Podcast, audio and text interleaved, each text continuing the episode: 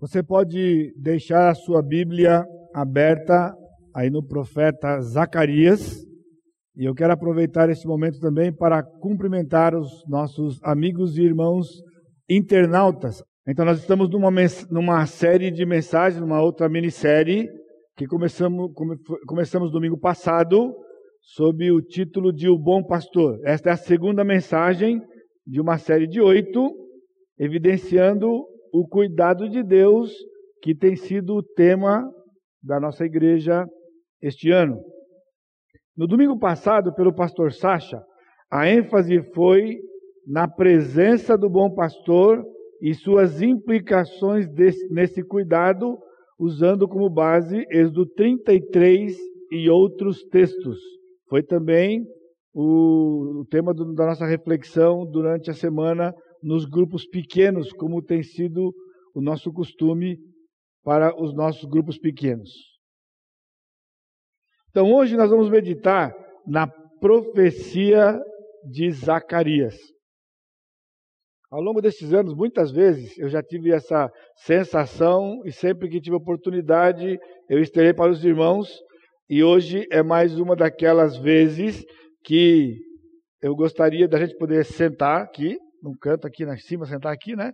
Vocês juntarem as cadeiras, colocar bem confortável no chão ali, e a gente então gastar o tempo que fosse necessário para meditarmos na palavra do Senhor, né? Num texto como este. Então, ao longo dessa semana, eu fui grandemente abençoado ao estudar, ao meditar nesta profecia do profeta Zacarias e ter essa oportunidade. Então, a minha oração e o seu espírito de oração, enquanto você acompanha né, o, o, a pregação desta noite, é que o Senhor me conceda essa graça de poder transmitir para os irmãos um tanto daquilo que foi o que o Senhor fez no meu coração durante essa semana, à medida que eu meditava, pensava, estudava e preparava para este tempo juntos aqui nesta noite. Zacarias é o maior dos livros dos profetas menores. Não sei se você precisa dar uma ajeitada aí no som, né? Tem eco, tá complicadinho aqui, por favor. Então, Zacarias é o maior dos profetas menores em extensão, quantidade de versículos, né? É também o, o livro, né? Ou o profeta menor mais citado no Novo Testamento e, segundo algum estudioso, 71 vezes Zacarias é mencionado no Novo Testamento, sendo que um terço destas 71 vezes ele aparece nos Evangelhos e um outro terço só no livro de Apocalipse. Também é o texto do Velho Testamento mais citado na paixão de Cristo, aqueles últimos capítulos dos, dos evangelhos, principalmente os evangelhos sinóticos, não é? Então, é, há muitas profecias do Velho Testamento, muitos livros do Velho Testamento citados, aliás, muitas citações do Velho Testamento, então, sendo que a maioria delas vem desta carta aqui. Bom, eu acredito que somente essas, essas poucas informações aqui daria para você tentar formar na sua mente esse conceito da importância do livro de Zacarias, né, nesse processo, né, na, na revelação do Senhor e com respeito ao Messias, ao Senhor Jesus Cristo e no tema que nós estamos tratando nessa série, o bom pastor. O livro todo está dividido em duas partes, com características bem distintas. Então, no comecinho agora, um pouco enfadonho talvez para você, né, eu preciso dar um pano de fundo de Zacarias, né, do livro todo, porque, como eu disse, a gente não, não tem tempo, né, numa mensagem, né, de, mesmo que seja uma hora, uma hora e pouquinho, né, da gente poder tra é, tratar todo esse aspecto para a gente entender e desfrutar deste, deste tema importante que é o pastoreio do Senhor Jesus Cristo nas nossas vidas. Eu não sei exatamente qual a condição que você chegou aqui hoje à noite, além do frio, né? Que eu sei que vocês estão, muitos de vocês sentindo aqui, não é? Eu não sei qual é outra situação, com que você, que você veio aqui. Se você está passando por uma situação de adversidade, tristeza, incerteza, insegurança ou o que seja. O fato é que nós temos um pastor. E esse pastor, ele é o bom pastor, não é um homem, ele é o Senhor Jesus Cristo, Deus mesmo, o nosso supremo pastor. E então, nós estamos aqui para sermos abençoados pela Sua palavra e o desafio do Espírito Santo nos nossos corações. E o texto é de Zacarias, porque numa parte específica de Zacarias, que é onde nós vamos ater mais, capítulos 10, 11 e 13, nós encontramos né, a explanação desta figura do bom pastor. Porém, se nós simplesmente viéssemos para estes textos, mesmo que ele tenha a, a figura do bom pastor, né, e algumas características ali que certamente nos consolaria, mas não seria, não seria é, tão produtivo e tão é, profundo para a nossa aplicação do que a gente entender um pouquinho daquela parte lá no final com respeito ao todo do profeta Zacarias. A minha primeira tentativa, né, quando eu estava montando todo esse, esse tempo aqui, os slides principalmente, era de que nós lêssemos todas as passagens desse pano de fundo. Mas eu já percebi que a gente não ia conseguir, ia ser aquele estilo, mais ou menos, né? vai, vai bem tranquilo no começo, depois começa a correr, tá, tá, tá, tá, tá, tá, tá, tá, tá, aí no final, e você não ia entender o tá, tá, tá, e o tá, tá, tá era o mais importante, né? De sermos abençoados pelo Supremo Pastor. Então, o livro todo está dividido em duas partes distintas, ou seja, capítulos 1 a 8, e o que nós temos no capítulos 1 a 8? No capítulo, nos capítulos 1 a 8 de Zacarias, é, nós encontramos descritas para nós oito visões, e são chamadas visões noturnas, obviamente, porque elas aconteceram de noite, né? Na vida do profeta, literalmente. Eram visões noturnas em que o Senhor traz para ele informações a respeito do, do seu papel no meio do povo de Israel, presente em relação ao passado e também ao futuro. Capítulos 1 a 8, ele vai se concentrar no passado e no presente da nação. E nos capítulos 9 a 14, o, ele muda um pouco o estilo, e nós encontramos então oráculos ou sermões sobre o futuro glorioso do Messias, trazendo a esperança para o povo de Israel e com certeza também esperança para os nossos próprios corações hoje, nesta época da igreja.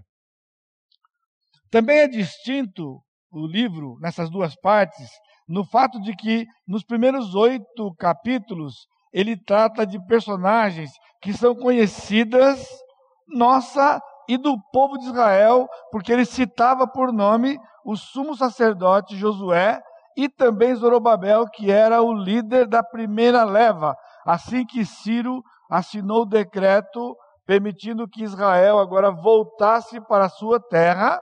O primeiro grupo foi liderado por este homem, Zorobabel, e o acompanhou naquela primeira leva este outro homem, Josué, que era o sumo sacerdote. E então eles desafiaram o povo, uma vez que estavam libertos agora, e um grupo grande, porém não tão grande como a nação já tinha sido, mas um grupo acompanha Zorobabel na primeira leva, e isto vai acontecer mais ou menos em 520 a.C., e eles voltam para a terra prometida, na verdade para a terra de Israel, aquela terra prometida da época de Moisés, e eles se instalam novamente na terra de Canaã. Na segunda parte do livro, ele vai falar agora de um pastor que não é identificado, principalmente no capítulo 11, ele vai falar especificamente de um pastor, e há uma divergência entre os estudiosos com respeito à identidade desse pastor, por isso está aqui como um pastor não identificado, mas aquilo que é unânime dos estudiosos é que esse pastor não identificado, se era uma pessoa ou apenas uma representatividade, ele prefigurava o bom pastor, o Senhor Jesus Cristo, o nosso Senhor Jesus Cristo.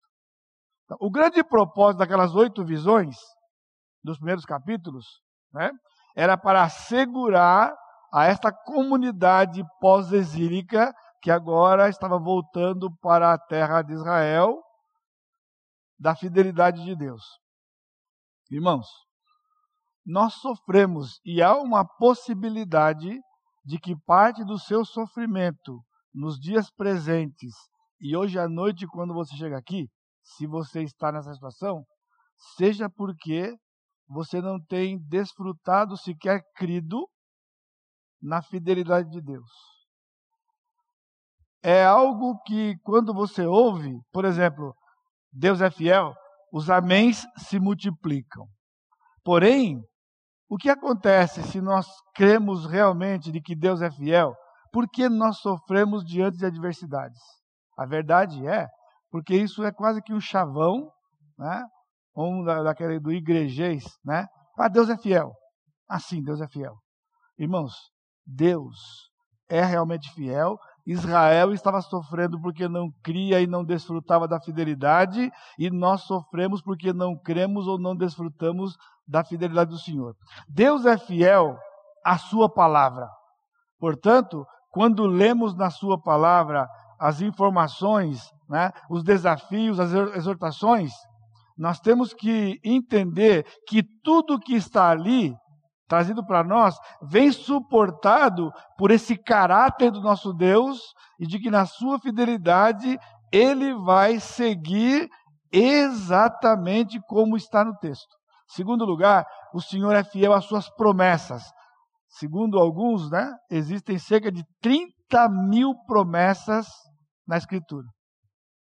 30 mil promessas, ou seja, alguém que prometeu, que é o Senhor, que tem total capacidade de garantir aquilo que ele prometeu.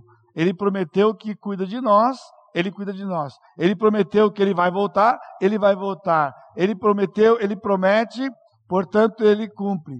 E Deus também é fiel à sua aliança conosco na cruz.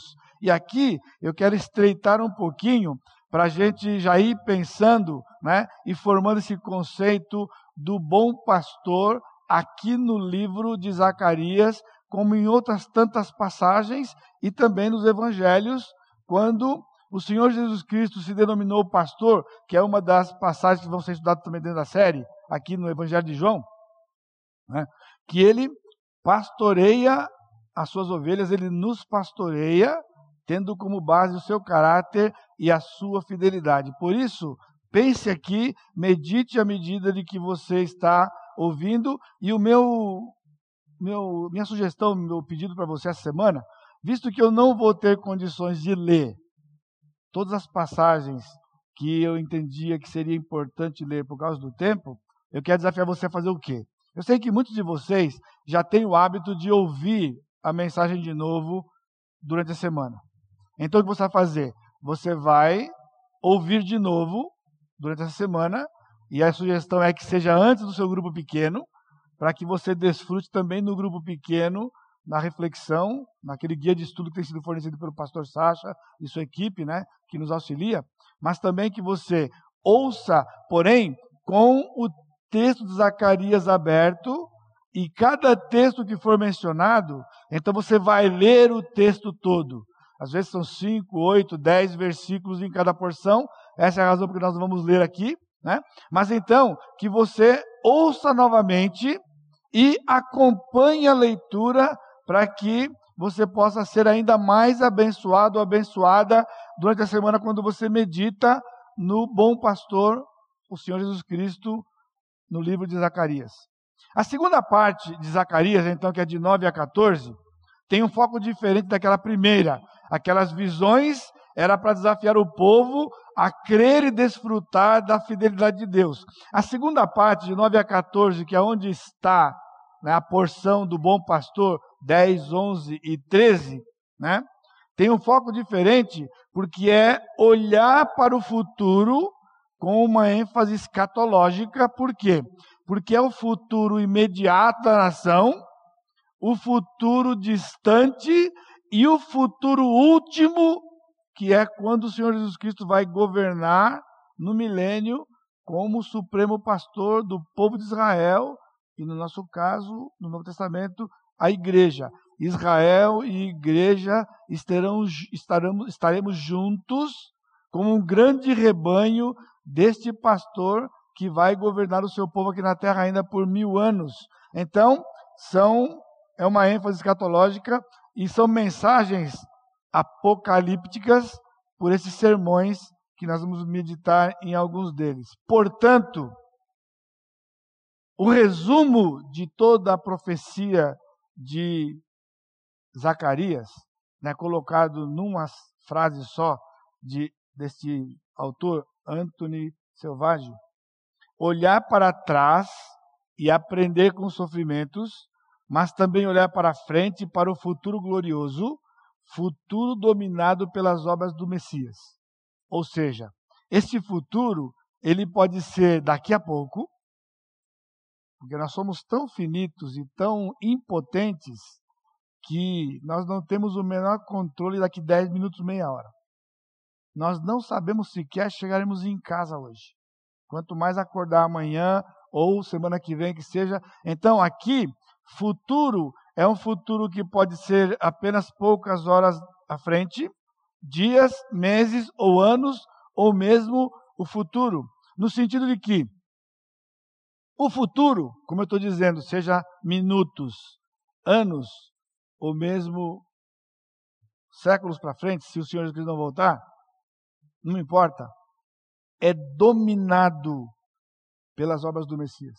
Porque não há nada que possa acontecer conosco, ou com você, ou comigo individualmente, em qualquer tempo que seja a partir de agora, que não esteja sob o controle do Senhor Jesus Cristo, o nosso bom e supremo pastor.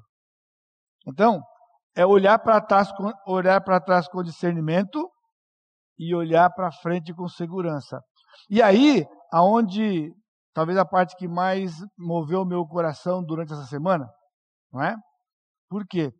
Porque o que nós temos quando olhamos para trás não são coisas boas se nós pensamos em termos espirituais. Por quê? Porque nós podemos nos lembrar de pecados ou quão infiéis nós fomos ou temos sido. Por isso a situação presente muitas vezes, e isso nos leva a uma insegurança para o futuro. E era exatamente esta a intenção de Deus quando chama Zacarias e pede para Zacarias trazer uma mensagem para o seu povo que implicava no passado, no presente e no futuro. Então, olhar para trás não é lamentar, mesmo sequer por causa de pecados. Não é se punir e não é se consumir de culpa. Olhar para trás, como está aqui, no dizer do, do, do, desse autor aqui, é aprender com o sofrimento. Nós sofremos e o problema é que, passado um tempo, a gente não consegue olhar para trás com este coração de aprendizado. Nós olhamos para trás para lamentar ou então ficar, ficarmos consumidos de culpa e por isso paralisados. Guarde isso. Culpa paralisa. Arrependimento nos move à frente. Então, aquilo que o Senhor Jesus Cristo fez e faz por nós como bom pastor tem a ver com um passado tratado, um passado tratado. Por isso, quando você pensar no tempo passado, é como de aprender, aprender para que tenha efeito no presente e você então possa ter segurança no futuro de que nada pode acontecer para frente. Que seja que vá nos prejudicar, assim como tudo que aconteceu no passado são não somente nosso, mas quando estamos lendo a escritura, parte do que nós estamos lendo é passado de um povo, é passado de pessoas que viveram debaixo desse mesmo Deus, da mesma proteção e cuidado do Senhor Jesus Cristo, ou no caso Deus no Velho Testamento, lá Jeová, e nós no Novo Testamento. Então, de uma forma maravilhosa, Deus revela a Zacarias o que? A figura do bom pastor. capítulos 10, 11 e 13, mais especificamente. Por isso, o cuidado do bom pastor é visto no seu duplo ofício de sacerdote e rei. Irmãos, nós sabemos disso, que Jesus, nele, esses dois ofícios são unidos de maneira perfeita: sacerdote e rei. Porém, não é uma prática comum da nossa vida cristã nos apropriarmos desta verdade e nos relacionarmos com o Senhor Jesus Cristo como esse bom pastor, que para poder cuidar de nós, nos proteger e nos guiar como um pastor, ambos os ofícios estão envolvidos, um com respeito ao passado e o presente, e o outro com respeito ao futuro, exatamente como está descrito por nós na profecia de Zacarias. Eu tenho quatro aspectos desse bom pastor para refletirmos nesse duplo papel do bom pastor. Primeiro, esse contexto histórico de Zacarias, que você vai ler durante a semana os primeiros, os primeiros versículos, os versículos de 4 a 6 do capítulo 1. Mas o que você vai encontrar ao ler essa primeira parte de Zacarias é o tempo que Zacarias viveu e escreveu, né, o povo estava começando um novo dia. O que é um novo dia? O povo havia estado 70 anos no cativeiro. O que era o cativeiro babilônico? O povo tinha sido removido da Palestina para uma terra distante cerca de 800 quilômetros, que é a distância entre Israel e a Babilônia, de maneira que a terra ficasse propositadamente vazia e crescesse mato, enquanto que o povo ficava numa terra distante, dominados por uma outra nação hostil e cruel como eram os babilônios. Eu já mencionei e refleti com vocês, e faz parte dessa reflexão para você entender esse papel glorioso e precioso para nós do bom pastor, é que o que será que um povo deveria ter feito para o seu Deus que justificasse ele pegar toda uma nação de milhares de pessoas permitir que eles fossem invadidos por um outro povo cruel que praticamente dizimaria aqueles milhares e pegaria um tanto acorrentados e os levaria para um lugar distante da sua terra, 800 quilômetros, numa cultura completamente diferente.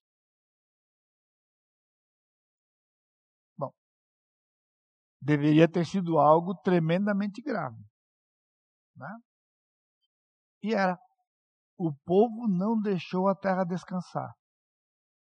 O Senhor tinha dito para o povo, desde a época que Moisés voltou com o povo para a terra da Palestina, de que eles deveriam plantar e colher na terra durante seis anos, no sétimo ano a terra descansar. Estão ouvindo? Sim. Havia idolatria? Sim, o povo era um povo idólatra, mas há detalhes nessa, nesta deportação que o Senhor fez, que é o fato de que ela era literalmente somente 70 anos. Diferente do Egito, que foram 430 anos. Agora o Senhor disse: vocês vão para cá e ficarão aqui 70 anos. E a ênfase era 70 anos. E por que 70 anos? Não são 71, não são 69, são 70 anos. Por quê? Porque durante 490 anos o povo desobedeceu a ordem do Senhor de deixar a terra descansar. Então o Senhor disse: a terra vai descansar de uma vez só. Não deixar a terra descansar? Então por isso ele removeu todo mundo, levou para uma outra terra. E Israel não tinha a não ser uns poucos mendigos, pobres, doentes ali, que nem podiam mexer com a terra. E aquilo começou a crescer mato. 70 anos, literalmente. E assim então o povo foi levado para lá. Passados 70 anos, o Senhor, tendo dado a informação, né? Isaías, Jeremias e o próprio Daniel, um pouco mais tarde, né? tomaram consciência de que era 70 anos e agora então o povo foi liberado para voltar. E o povo voltou para a terra. Tenta imaginar, se você ficasse tanto tempo assim, distante da sua terra natal, né? e de todo mundo que compartilhava daquele lugar com você, e num certo momento você fosse permitido voltar para aquela terra. Sabe o que é isso? Um recomeço.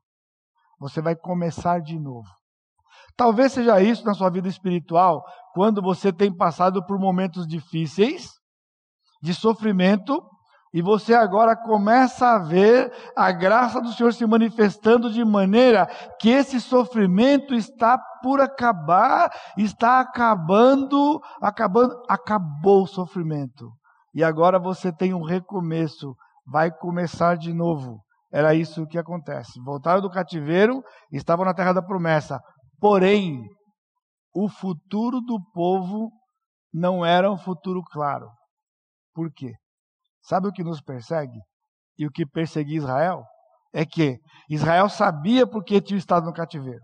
Olha só o coração deles, que há uma grande possibilidade que seja o seu hoje à noite. Estão em casa, mas começa a vir à sua mente e coração o seguinte: o Senhor nos disciplinou por causa do pecado.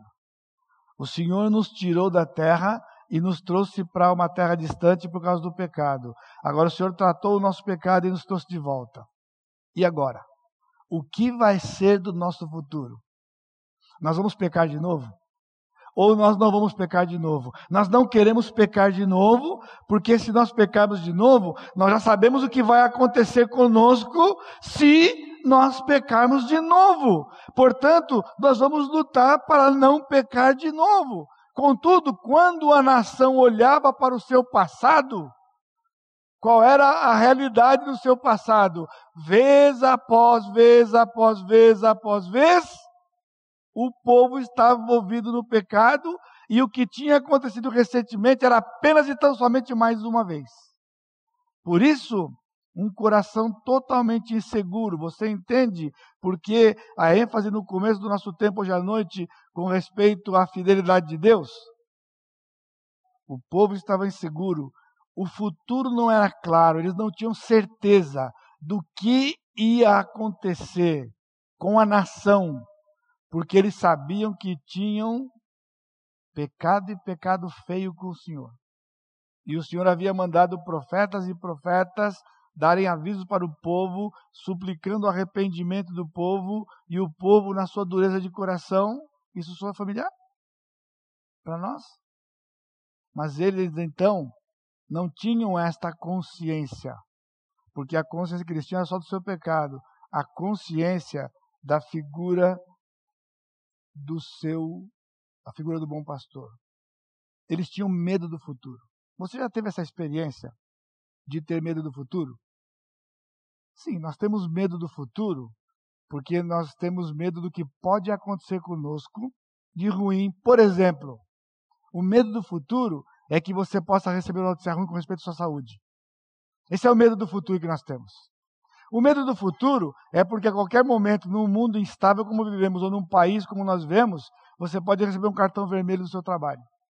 Então você tem medo do futuro. Mas esse não era o medo de Israel. Esse era parte do medo de Israel. Ou seja, o medo que normalmente nós temos do futuro são dos inimigos que estão ao nosso redor, que podem nos fazer mal, nos prejudicar, e nós não temos a menor condição de impedir isto.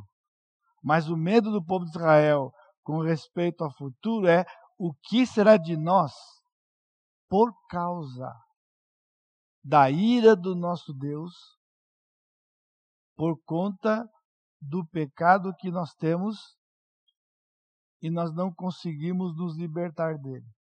Por isso, Israel temia dois inimigos, que são os mesmos inimigos, de maneira ilustrada, que nós temos hoje da nossa frente. Então, havia um inimigo externo, que eram as nações. Ou seja, Israel voltava para sua terra, mas um povo indefeso e as nações ao redor queriam invadir Israel novamente e simplesmente destruir a cidade e destruir a nação. Olha o raciocínio. O que pode impedir que as nações invadam e nos exterminem? Nada. Sim, mas e Deus? Sim, mas eles estavam com um problema porque eles tinham pecado contra Deus. Então eles achavam que Deus não ia protegê-los das nações ao redor e por isso eles tinham medo do futuro. Quando pecamos contra Deus e nós nos consumimos de culpa, a insegurança entra no nosso coração, por quê? Porque temos medo de Deus.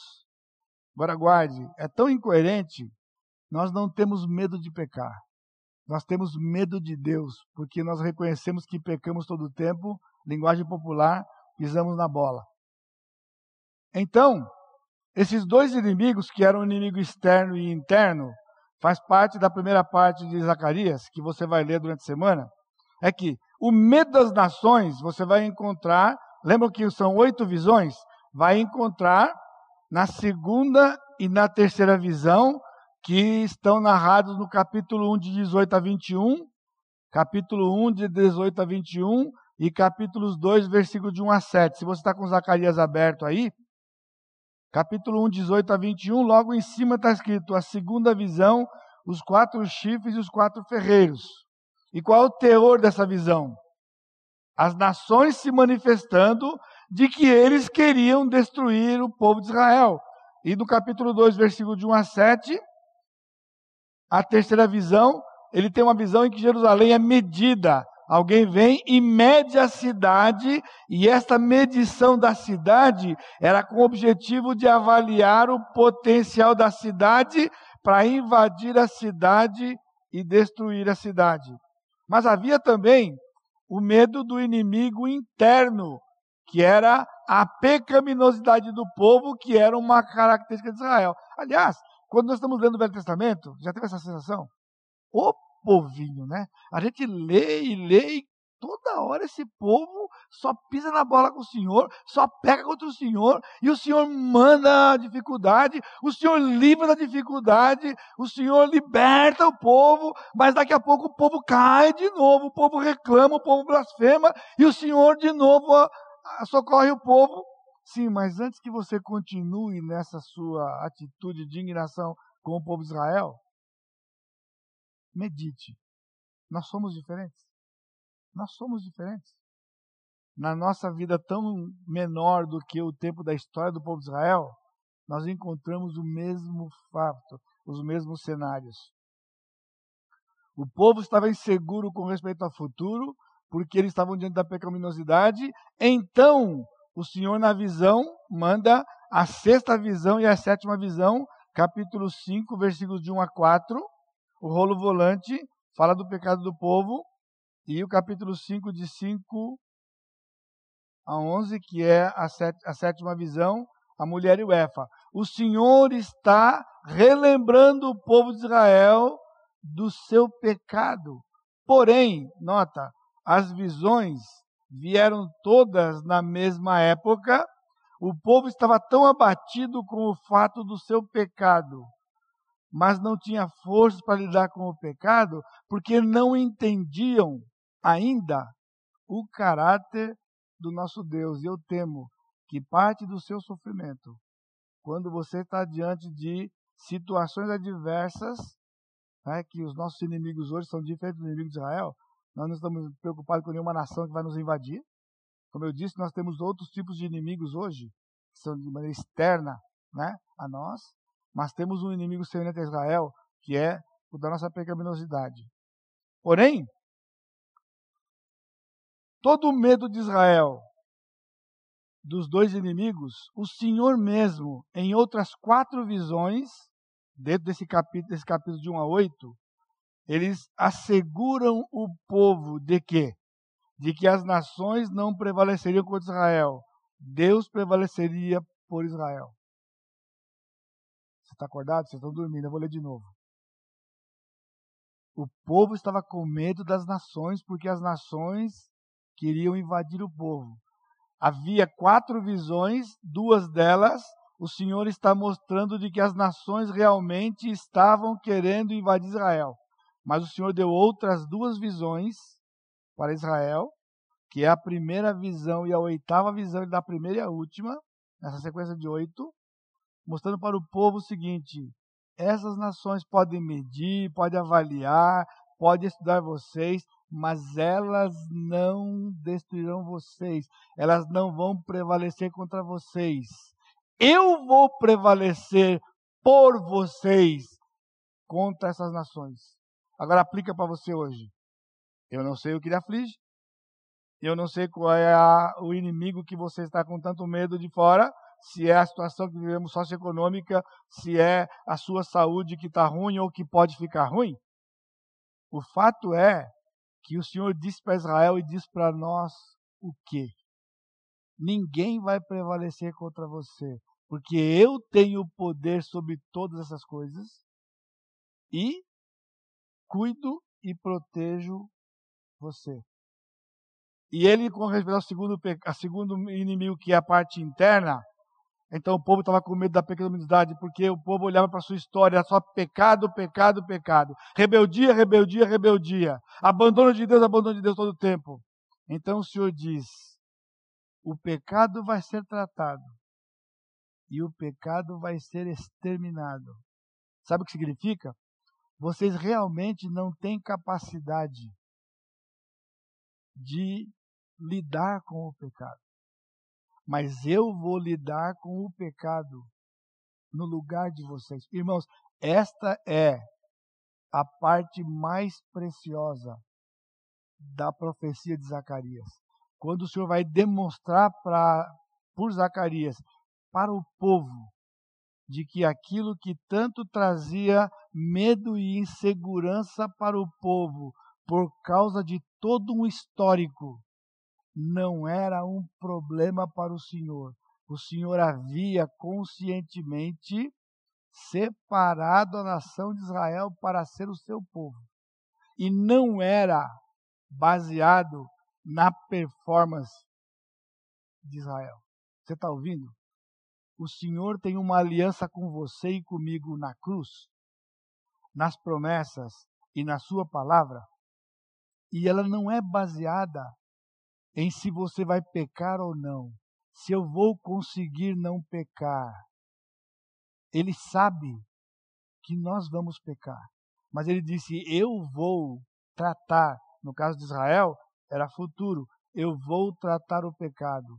Para nós é passado. O Senhor já cumpriu a profecia de Zacarias numa parte.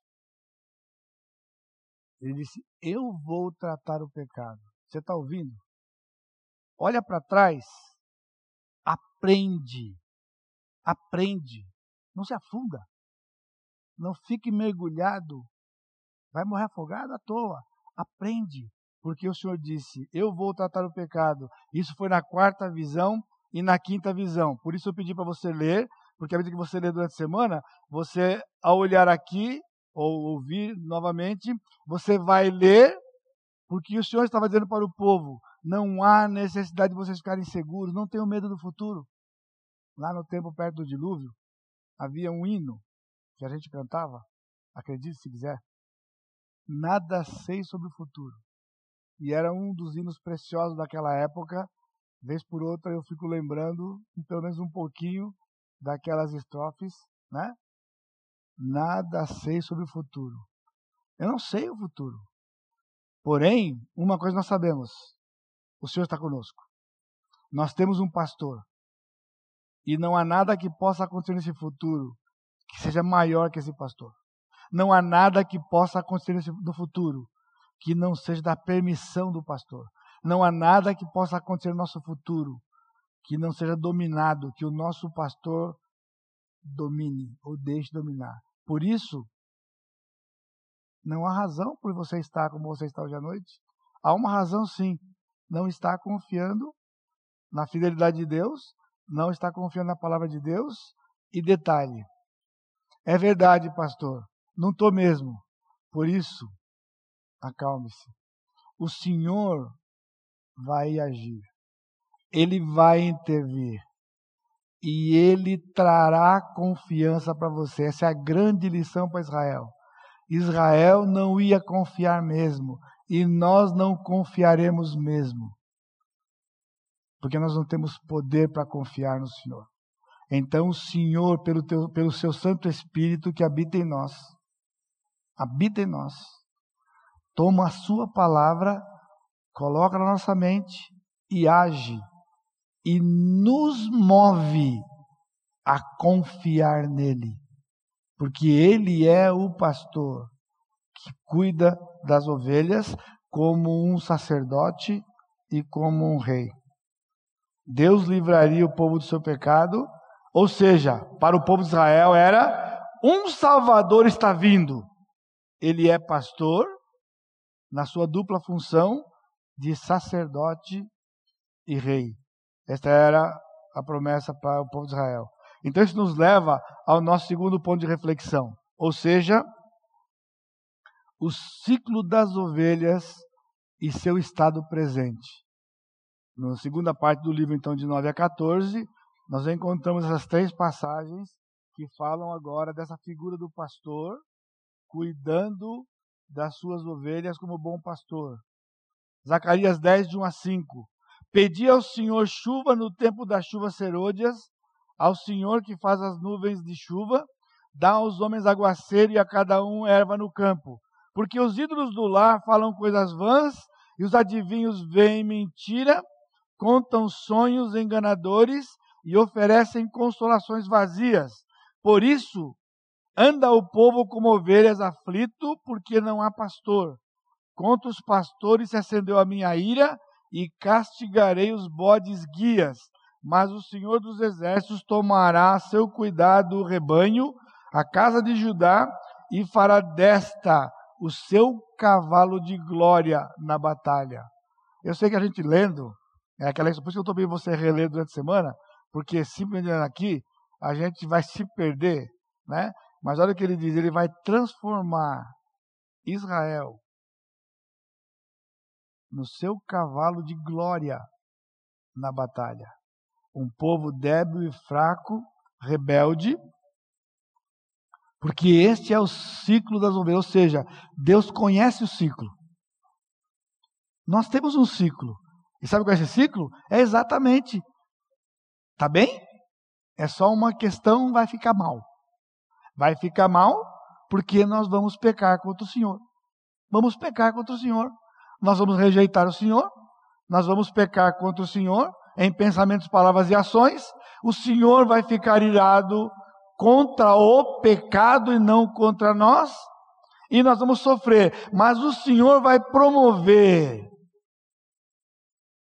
situações que vão nos despertar para o estado em que nós estamos, vamos enxergar o Senhor como pastor, e então ele transforma aquela situação num novo momento, num novo dia.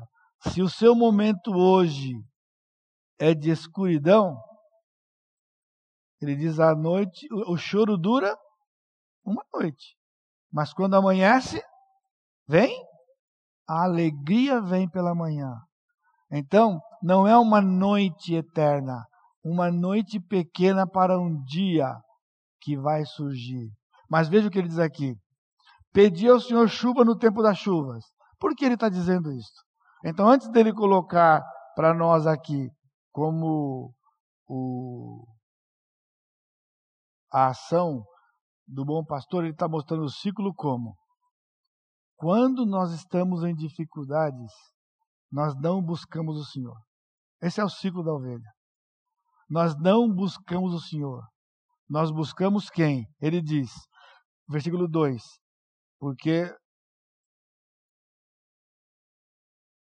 as ovelhas deveriam buscar o Senhor, mas por que as ovelhas sofrem? Porque no versículo 2 buscam falsos deuses.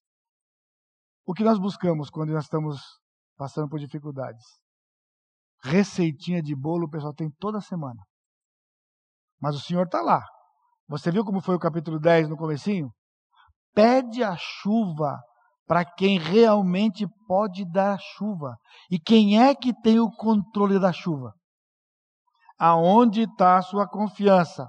Eu sei que é uma situação que tem nos afetado como igreja e como país, a questão do desemprego. Sabe qual é a armadilha? Quando você está nessa situação, há as fraquezas. Tipo, há um amigo que você lembra que você pode recorrer. Alguém que você acha que pode ajudar você e que você quer mandar um currículo. Não estou dizendo que é nada errado você mandar o currículo. Entendeu? Mas nós estamos confiando em situações, pessoas, ou na nossa experiência profissional, né? E muitas vezes nós temos orgulho, porque nós trabalhamos aqui, lá, colar, eu sempre fiz o meu papel melhor que eu podia. Só que o emprego não vem. O emprego não vem. O que Zacarias está dizendo para o povo de Israel? Está sem chuva? Pede a chuva para quem pode dar a chuva, mas pede a chuva para aquele que tem uma razão porque ele não deu a chuva. Irmão, não adianta. A questão do desemprego ou de saúde ou qualquer adversidade é entender por que eu me encontro nela. Se não entender, nós vamos ter um coração tendente a confiar nos ídolos que nos secam. Ídolos eram aquilo e aqueles em que o povo de Israel realmente depositavam a sua confiança. Então, dá tiro para tudo quanto é lado. Tudo quanto é receitinha, você vai atrás. Quando a questão é, acalma o coração. Confia no Senhor de que forma? Senhor, eu não entendo porque eu estou onde eu estou. Mas eu sei que o Senhor sabe porque onde eu, onde eu estou. Porque eu estou onde eu estou. E mais, foi o Senhor quem me trouxe aonde eu estou. Por quê? Se há pecado, lembra do que diz para Israel? Eu tratei o pecado, portanto não é o pecado. Seria mesquinho para nós se tudo fosse uma coisa de causa e efeito. Israel não entendia de que o Senhor não estava reagindo contra Israel por causa do seu pecado. Meus irmãos, Deus não reage. Reação é característica de ser humano. Nós reagimos. Quem estava na escola dominical hoje, nós vimos aquela, figura das árvores, né? A nossa reação traz espinhos. Mas quando aplicado à cruz, nós produzimos fruto. O fruto é produção, não é reação. Despoja de reação e se reveste de atitudes semelhantes às atitudes do Senhor Jesus Cristo. Por isso, no ciclo da ovelha, quando a ovelha se sente pressionada pelos inimigos, sejam externos ou internos, a tendência da ovelha é correr para a ajuda, mas não no pastor. Esse animalzinho foi escolhido pelo Senhor a dedo. Nós não somos, irmãos, definitivamente uma matilha. Porque se fosse uma matilha, a gente nunca se perdia. Cachorro não se perde. Quando o cachorro cai do caminho de mudança, ele vai para onde estava antes. Ele sabe ir.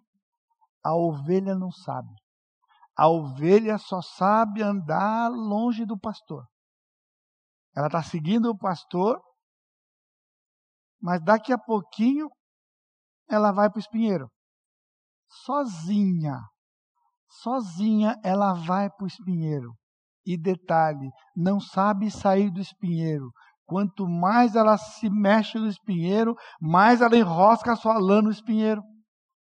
Então é o pastor que tem que parar, deixar as ovelhas ali e ir buscar aquela ovelha desgarrada. E o Senhor estava dizendo para Israel: Vocês não viram como foi a vida inteira? Alguma vez eu esperei vocês me procurarem? Alguma vez eu esperei vocês virem? Vocês não têm capacidade de vir. Eu vou em direção a vocês. Eu vou no socorro de vocês. Irmão, não adianta você ficar esperneando. Acredite, o bom pastor, ele vai chegar, porque ele diz: me procura, no sentido porque você procura o ídolo. Então o que ele disse no versículo 3: Eu vou tirar os pastores maus que estão aí eu vou vir, eu vou cuidar. E ele usa uma expressão forte aqui: bode guia. Bode guia é bode velho, bode velho, todo ranzinza e que só vai para o mesmo lugar sempre. Ele disse: Eu vou cuidar deles, porque não são bodes guias que guiam vocês. Quem tem que guiar a ovelha não é bode guia, quem guia a ovelha é pastor, e o pastor então vai chegar. Por isso ele disse: pede chuva para quem pode dar chuva. E a gente não sabe pedir? Lembra o Espírito Santo intercede por nós com gemidos inexprimíveis porque a gente não sabe pedir. Tudo isso está previsto. Por isso, irmãos, aquela coisa de que a santificação, a santificação progressiva é a nossa parte na salvação, é uma mentira deslavada do diabo. Porque nós não temos parte nenhuma na salvação. Se ficar alguma coisa para nós, não vai acontecer. Porque nós não faremos. Nós não faremos. O Senhor nos deu a salvação. O Senhor morreu, o Senhor nos deu, o Senhor é que mantém, o Senhor é que leva, o Senhor é que promove, é o Senhor. Tudo é o Senhor e nós desfrutamos do Senhor. Mas a ovelha não quer isso. Por isso, o pastor vai interferir e aqui é semelhante ao Egito. Você lembra da história? Sabe onde começou a escravidão do Egito? A escravidão do Egito começou quando houve fome na terra? Não, não foi. A escravidão aconteceu porque os irmãos de José pecaram contra Deus, pecaram contra José e venderam José para o Egito. Havia discórdia no meio do povo. Era o povo de Deus. Essa nação não podia continuar com aquela atitude de um para com o outro na mesma nação. Então venderam José. E quando José chegou no Egito, ele não foi para o Egito? O que aconteceu quando José chegou no Egito? houve fome na terra. Houve fome na terra. E então Jacó mandou os seus filhos irem buscarem comida no Egito, porque ele soube que havia comida no Egito. E os seus irmãos vão buscar comida no Egito e encontram quem? O irmão que eles tinham vendido.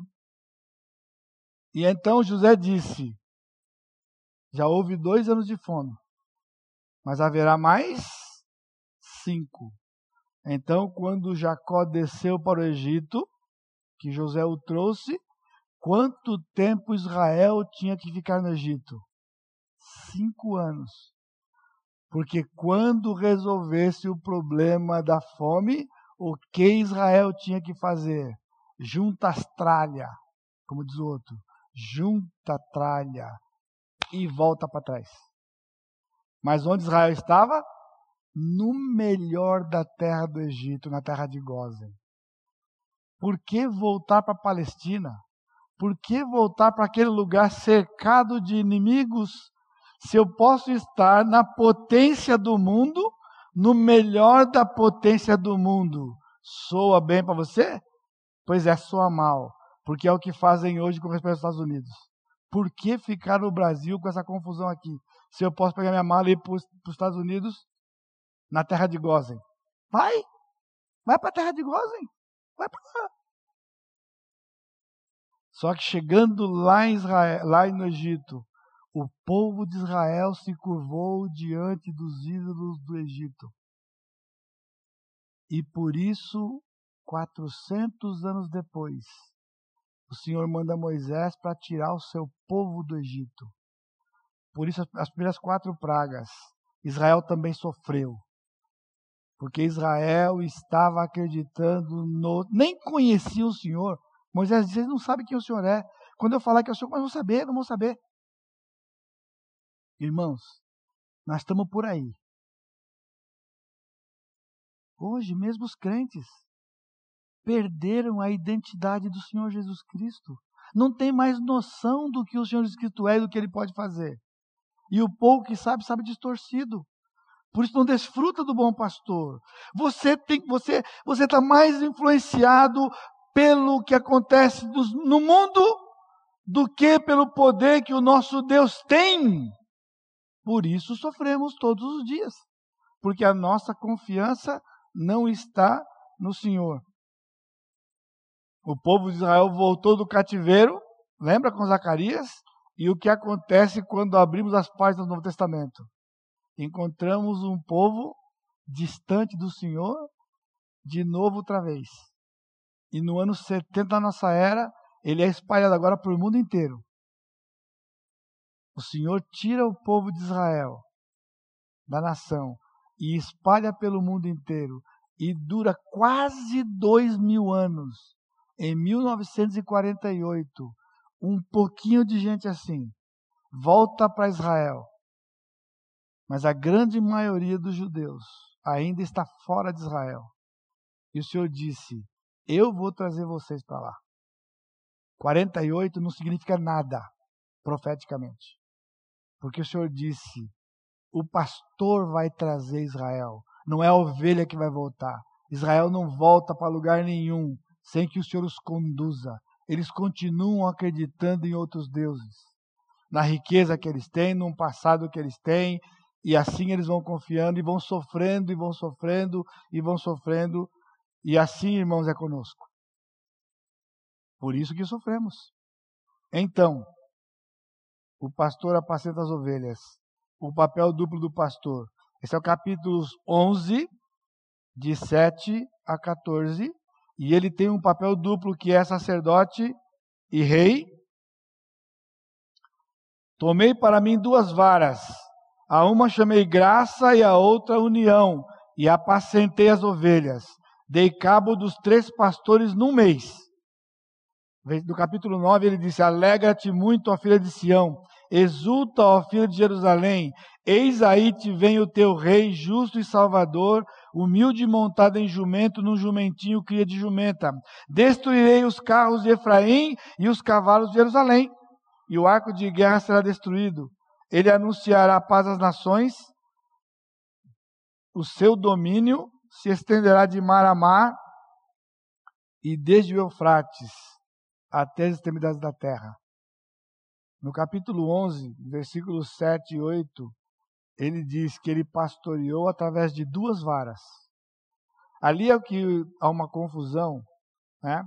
porque no, no versículo 4, ele chama alguém para pastorear o seu povo. E há alguns que acreditam que ele está chamando Zacarias e dando a Zacarias o papel de pastorear o povo. Mas Zacarias não consegue, ou este pastor, do, cap, do versículo 4, não consegue pastorear as ovelhas. Na sequência do texto, quando você lê em casa, o pastor quebra as duas varas. E aqui é a rejeição do povo de Israel, quando Cristo veio a primeira vez. Porque Cristo veio como sacerdote ele veio para oferecer um sacrifício. E o sacrifício era a sua própria carne, o seu próprio corpo. A vara da graça e a vara da união. Haveria uma união na nação e uma união com o Senhor, mas o povo rejeitou. E então ele promete no capítulo 9 que ele vai vir como rei. Ele entra em Jerusalém, o capítulo 9 é a entrada triunfal de Jerusalém, mas o povo não recebe o rei, Por isso, o rei adia o reino, inaugura a igreja e ele vai voltar para buscar Israel, porque Israel continuará desviada até o pastor voltar para rebanhar a nação e entrar na terra. Agora, é curioso e fascinante ao mesmo tempo a questão das duas varas. Por que as duas varas? O duplo cuidado do pastor. Lembra no Salmo 23? Ele diz: A tua vara e o teu cajado me consolam. Na cultura de Zacarias e na cultura do Novo Testamento, o pastor tinha duas varas. Ele tinha uma vara que era um bordão, com a qual ou com o qual ele protegia as ovelhas dos inimigos externos, lobos, ursos, leões que havia na região. E o cajado era a vara que ele liberava a ovelha, ele pastoreava a ovelha do, da sua própria índole de desvio do pastor. Ele cuidava da ovelha, ele levava a ovelha para comer e para beber água, como está no Salmo.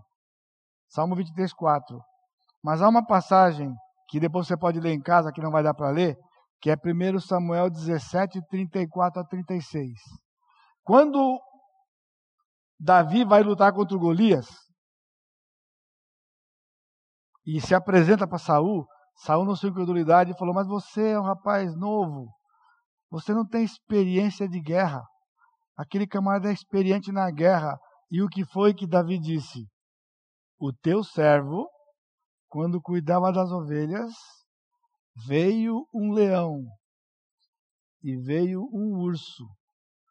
E eu matei o leão e matei o urso. E assim como aqueles animais, será este incircunciso na minha mão hoje. Davi nem era ainda o rei de Israel, mas ele faz o papel que Saul não fez. Ele protege a nação do inimigo quando ele vai lá e mata aquele inimigo. Então o Senhor, com as duas varas que ele disse lá para Zacarias, que ele governaria o povo de Israel, é a mesma coisa que ele faz conosco. Com uma das varas, ele cuida de nós, nos protegendo dos inimigos. Por isso, não há o que temer, meu irmão, porque o inimigo que está assolando você, qualquer que seja a forma com que ele se apresente hoje, de uma influência externa, será dominado pelo pastor no seu papel de cuidar, como rei que ele é e tem completo controle sobre tudo o que acontece nesse universo. E a segunda vara é a vara que ele cuida de nós, alimentando-nos e nos dando água, quando ele, como sacerdote, morreu na cruz para nos salvar e ele nos livrou do nosso maior inimigo interno, que somos nós mesmos, o pecado que nós vivemos, ele nos libertou do nosso pecado. A segurança, finalmente, que da ovelha no cuidado. Deus me mostrou o sumo sacerdote Josué, o qual estava diante do anjo do Senhor, e Satanás estava à mão direita dele para se lhe opor. Mas o Senhor disse a Satanás: O Senhor te repreende, Satanás. Sim, o Senhor que escolheu Jerusalém te repreende. Não é este um tição tirado do fogo? Ora, Josué, trajado de vestes sujas, estava diante do anjo. Tomou este a palavra e disse aos que estavam diante dele: Tirai-lhe as vestes sujas. A Josué disse: Eis que tenho feito que passe de ti a tua iniquidade, e te vestirei de finos trajos. Esta semana na sua casa. Você vai ler capítulo 3 e capítulo 4 de Zacarias. E vai ver essa figura, Josué, o sumo sacerdote. Ele está aqui representando o papel que o Senhor Jesus Cristo fez ali na cruz. A visão de Josué é a antecipação da obra de Cristo na cruz, seu sofrimento vicário. Aprendemos com o passado, lembre-se da obra do pastor na cruz, o pecado foi pago. No capítulo 9, no capítulo 10, na verdade. Deixa eu voltar aqui onde eu estou. No capítulo 3 aqui, que eu pedi para você ler em casa, veja o versículo 9. Zacarias 3, 9. Porque eis aqui a pedra que pus diante de Josué. Na visão você vai ver que Josué está lá diante do anjo, o, diabo está lá é, sobre o, o Josué, e então ele diz: O Senhor te repreende, libertando o sumo sacerdote. E aqui ele fala de uma pedra. Aqui é Deus falando a respeito do seu filho. A pedra aqui é o Senhor Jesus Cristo, na sua função de morrer na cruz. E no finzinho do versículo 9 ele diz: Diz o Senhor dos Exércitos: E tirarei a iniquidade desta terra num só dia.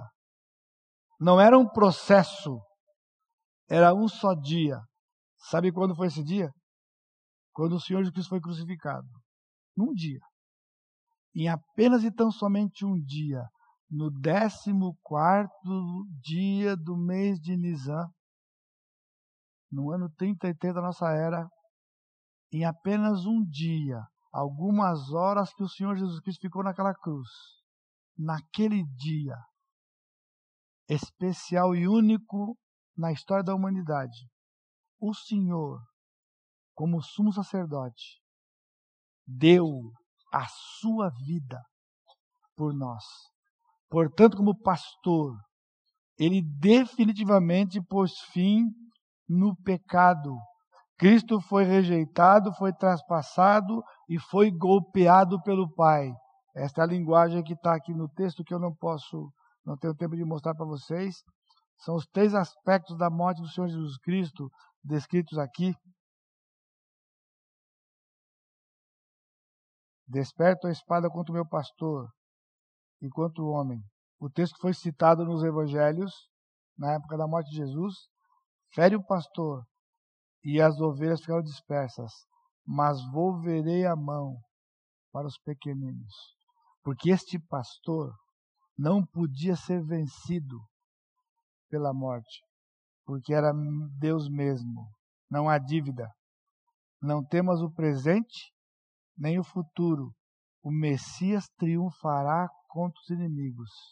Ele já fez o papel de sacerdote, ele faz o papel de rei do universo e ele promete que no futuro nós vamos governar com ele e vamos viver com ele para toda a eternidade. Portanto, ele nos chama a confiar na sua fidelidade. Não há nada que aconteça conosco hoje que não esteja sob o controle deste pastor. Agora, irmão, irmã, eu sei que na hora da aprovação é difícil. Eu sei. Eu sei que ela é maior do que você. Eu sei. Mas não é maior que o nosso Senhor. Por isso, suplique ao Senhor. Chore diante do Senhor. Mas confie que Ele virá ele vai vir no tempo que ele determinou, do jeito que ele determinou, e vai por fim no que lhe aflige hoje. Ele vai por fim. Porque o que está acontecendo com você hoje não é o que o Senhor prometeu para nós para todo o tempo. É apenas um pequeno tempo enquanto desfrutamos da sua santidade e então ele vem, nos livra e começamos um dia novo. Até quando vamos entrar no ciclo?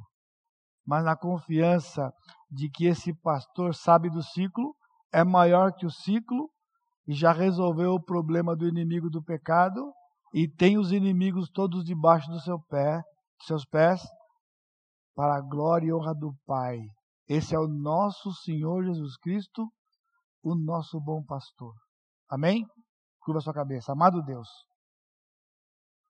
te bendizemos, Pai, porque o Senhor consola os nossos corações. Porque diante do pecado, nós não temos como vencer, a não ser pela cruz do nosso Senhor Jesus Cristo. Porque ali ele venceu e a sua vitória é imputada a nós, a nós. Não há dívida diante de ti, ó Pai. Não há dívida. Esse inimigo foi vencido. Mas nós temos sofrido muitas vezes por outros inimigos. As incertezas deste mundo, os pecados que cometem contra nós. Mas para isso também, o Senhor tem nos consolado.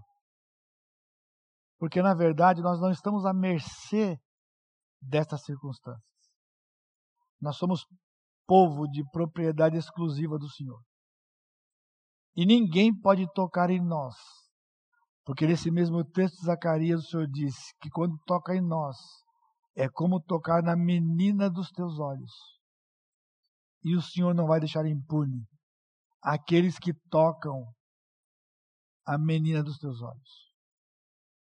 Nós mesmos.